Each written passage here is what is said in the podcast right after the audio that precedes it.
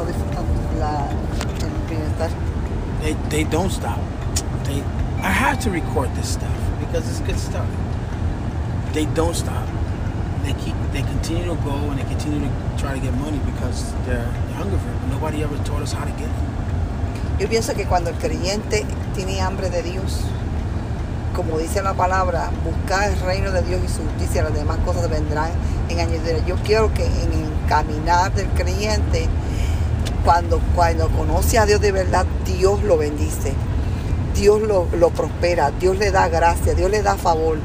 El nivel que el creyente, muchos de los creyentes no, no creemos que merecemos tener posiciones, es porque nuestra mente está, se ha condicionado a aceptar la pobreza.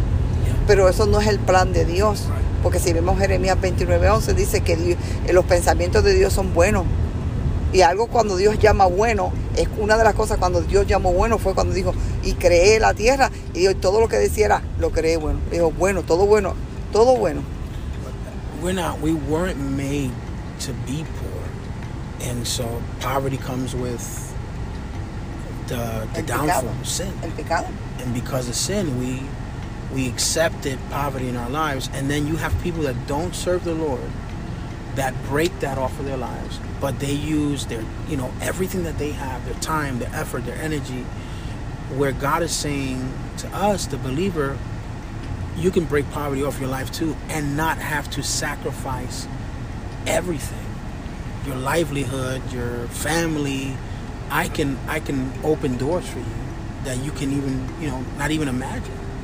But we we decide to pursue money and then we stay we have money but we are as broke as the people that don't serve the lord. Because we we sacrifice our families and we sacrifice everything else. And that wasn't god's plan.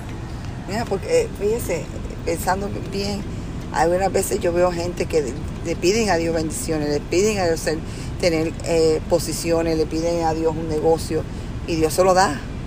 Pero Dios conociendo el corazón de esa persona, con todo y eso, Dios sabiendo, te lo da para probarte, para darte la oportunidad que tú mismo te das de cuenta que verdaderamente tu corazón nunca estuvo en realmente en la, en la intimidad con Dios, sino que estaba buscando a Dios por una necesidad, no por una intimidad, no por una relación. Y muchas veces nos ponemos en, en ese ambiente religioso de decir, ah, Dios sabe, Dios conoce, pero es que Dios te está dando la oportunidad de que seas bendecido. Dios, quiere, Dios quiere bendecirte. ¿Qué padre no quiere que su hijo sea bendecido? ¿Qué padre no quiere que su hijo sea prosperado? Lo que pasa es que nosotros nos levantamos pensando nada más en dinero y nos acostamos cómo vamos a- a hacer más dinero. Pero si dijeron, ¿cómo yo voy a, trabajar para Dios? ¿Cómo yo puedo ser beneficio para el Evangelio? ¿Cómo yo puedo alcanzar almas? ¿Cómo yo puedo ayudar a otros a que conozcan a, Cristo? ¿Cómo yo voy a bendecir a las viudas? Como dice la palabra. Si vemos al pueblo de Israel, el pueblo de Israel estuvo en esclavitud por, por más de 400 años. Pero cuando Dios los sacó del pueblo de Israel, de Egipto, perdón, Dios le dio oro y plata. No los y no- ellos no necesitaban en el desierto oro y plata pero Dios los bendijo, pastor. Y en el caminar, la Biblia dice que no ni los zapatos, ni los 40 años que tuvieron en el desierto, tuvieron necesidad. A veces tú quieres estar 40 años, mientras que Dios te está ofreciendo nada más 40 días. Dios te dice, tu proceso solamente son 40 días, pero tú lo has alargado por 40 años. Porque tu mente pobre y tu mente de incredulidad te ha llevado hasta ese tiempo. poverty mindset keep you away from everything that God has. I never thought, you know, we are still in the process of feeding what feeds us. And so in our business, we continue to invest to grow it, to build it. But all that money doesn't go just to the growth. We're able to eat from it, we're able to bless others because we're on a different plan. God allows us to do a bunch of different things because we're on a different plan. There's some people that that's all they can do. They can either grow it or they don't have enough time or they're stressed out. And that's not the case for us. You know, we're we're God has allowed us to do this the business, allowed us to do ministry because the business came from us being obedient to the call of ministry. And is allowing us to establish another yet another business that of only produced money one time but we're still pushing it, pushing it, pushing it because we know it's going to happen. And so, yet still preaching outside, yet still teaching, yet still discipling others. We're not better than anybody. We're just on a different plan, and, and that plan is for anybody who wants it. Es que a veces las personas se olvidan, como yo digo, el dinero te quita la palabra, te arrebata la palabra. La palabra de Dios tiene poder suficiente para hacer cuando estamos en obediencia. Porque la palabra Dios la da, pero cuando no estamos en obediencia, la palabra está ahí seca, seca. La palabra toma vida y toma, y toma fuerza cuando estamos en obediencia. Si vemos a través de Abraham, a Isaac, Jacob, cuando llegamos hasta Jacob, ahí vemos, Jacob tenía una hambre y una forma diferente de, de buscar a Dios, de conocer a Dios. Porque aunque él no era el primogénito, pero él quería la posición de primogénito. Él quería esa bendición que solamente podía recibir el primogénito. Y hay muchos en la casa de Dios que son primogénitos, pero deciden ser segundos. Deciden ser, estar en la cola. Deciden, ay, eso es bueno para el hermano fulano de tal o el hermano preseo. Pero Dios te está llamando a ser primogénito. Ser primero. Ser el que quiere, que tiene hambre, que quiere luchar, que hará todo lo posible por honrar a Dios para poder recibir lo que Dios te ha dado y lo que Dios ha prometido a través de tu familia, de tu gerencia y a vez de ser hijo de Dios, nada más con ser hijo de Dios, tú tienes promesa. Pero a veces no te interesa a ti lo que Dios te está dando porque tu ojo y tu corazón están en, la, el dinero, en el, peso, que, que solamente si te pones a pensar, un peso es un papel que cuando se quema no es nada. Y cuando lo sacas de tu mano no es nada. I still remember preaching you know, one of the first times we got a love gift, a love offering.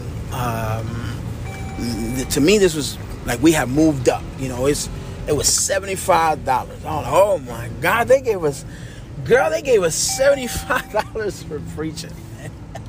I was so excited about those seventy five bucks. And again, preaching is not about making money, but I was just so excited. We got blessed with seventy five dollars. That was a big deal to me at the time years down the road, uh, you know, I, I, I seventy-five dollars is nowhere even near our what what the Lord blesses us with. But we had to stay faithful and trust Him in the process, and trust Him in the growth. And so, anybody that's listening, you got you got to do the same. Mientras nos mantengamos humildes, no es que nuestro, te pongas orgulloso, no es que te pongas orgulloso, es que siempre honres a Dios con todo lo que Dios te da hasta con el aire que respiras. Tú te levantas y no te duelen los pulmones para respirar. Tú te levantas y puedes mover todos tus músculos. Dale gloria a Dios, porque eso no hay dinero en el mundo, en la tierra, que pueda para cubrir tu salud. Que Dios dice de hoy decido levantarte, hoy decido bendecirte, hoy decido que hoy respires. Mira, tu respirar es importante. Por eso es que hay que, si hay motivo de que honrar a Dios y darle a Dios todo lo que, porque mira, si tú le entregas a Dios todo lo que tú tienes, Dios te lo va a dar mucho mejor, porque las manos de Dios todo es realmente una bendición, todo es realmente un cambio diferente. No tienes que sentir pena de entregarle. Mira, la Biblia dice que había un joven que amaba a Dios, decía que amaba y decía, mira, yo quiero servirte, yo quiero seguirte, pero cuando Jesús le dijo, bueno, coge todo tu dinero y dalo, dalo a los pobres, pero dice la Biblia que se entristeció. Qué pena, ¿verdad, pastor? Se entristeció por dos o tres riquezas o penis o dólares, mientras que Dios le estaba dando una oportunidad de ser más rico de lo que él era. I, I know what it is to get $20 love gift when you go preaching. Um, I know what it's like to get $2,000 when we go minister and it still feels the same. You're grateful to God. But I also know what it is to look at a business and be like, oh my God, we made $25 today. And to go, you know, on that day and to turn around and say, okay, we made $1,800 today. That's a big difference, you know, from 25 to 1800 but it's still the same God. It's still God doing his thing. And so if you want to keep a poverty mindset, then do things on your own. Use all your energy and make as much money as you can. But the plan that I'm offering you to acknowledge is the plan of God, where favors on your life and He opens doors that you never thought He would open. And it's not about the amount of money, it's just about the understanding that God is still faithful and He's able to supply your every need. Y no es solamente la cantidad que sea de dinero, es la paz que tú tienes adentro. Una paz que ni el dinero, ni los ricos, ni los millonarios, ni los multimillonarios pueden tener. Porque tú puedes tener todo el dinero del mundo, pero no tienes paz, no tienes gozo, no disfrutas de nada, porque nada te puede llenar como Dios te llena. Y eso es lo más importante, cuando Dios puede llenar todas tus necesidades y todo lo que hay en lo que necesitas. Y el dinero no es una cosa que tú tienes que, que te hace feliz. El dinero solamente es un objetivo para comprar cosas, no para hacerte feliz. El dinero no hace feliz a las personas. Quien hace realmente feliz es Cristo. Cristo te hace feliz. Él murió en la cruz del Calvario. Él se entregó a sí mismo y Él te dijo, la paz os dejo, la paz os doy. No como este mundo, porque la paz de Dios es una paz que te lleva a una dimensión que aunque salga o estés en el ojo de la tormenta, si estás con Él y Él está contigo, vas a estar en paz. Vas a comer tranquilo, vas a gozarte. Aunque sean unas galletas con mantequilla y un poco de café, gloria a Dios porque tienes paz. Gloria a Dios porque aunque puedes, que dices, ah, estoy en paz y puedes pensar mejor, puedes meditar mejor, puedes hacer buenas decisiones porque tu mente está en paz. It's necessary to have peace. You can't walk around this earth without peace. And so it doesn't matter the money amount. It's about receiving God's plan, having his peace. Because if you can't manage in little, you won't be able to manage in the big or when God increases you. So, whatever level you're managing now, enjoy it. And what and you'll see that down the road God will increase your level of management. And so be a good steward, be a good manager. Take time to seek God. Take time to ask him, God, what do you want me to do with this? Lord, you bless me more. Should I bless somebody? Lord, you, you bless me. Should I should I save it till later? Ask God to lead you, and He will, and He will open doors. But you can't stay broke. You can't keep a poverty mindset. You have to allow God to change your mindset. People that don't have God and people that do have God, one of the things that they do say is, I change from being broke to having something when they change their mind. Their mindset changed. And the Bible tells us from the beginning, you have to renew your mind. And so one of the secrets to cha- to being able to manage more is to change your mindset. So understand that God has made you for more and you can manage more. So change your poverty mindset. And and understand that you can walk into God's riches. Well, we're going to leave that for there right now. God bless you guys.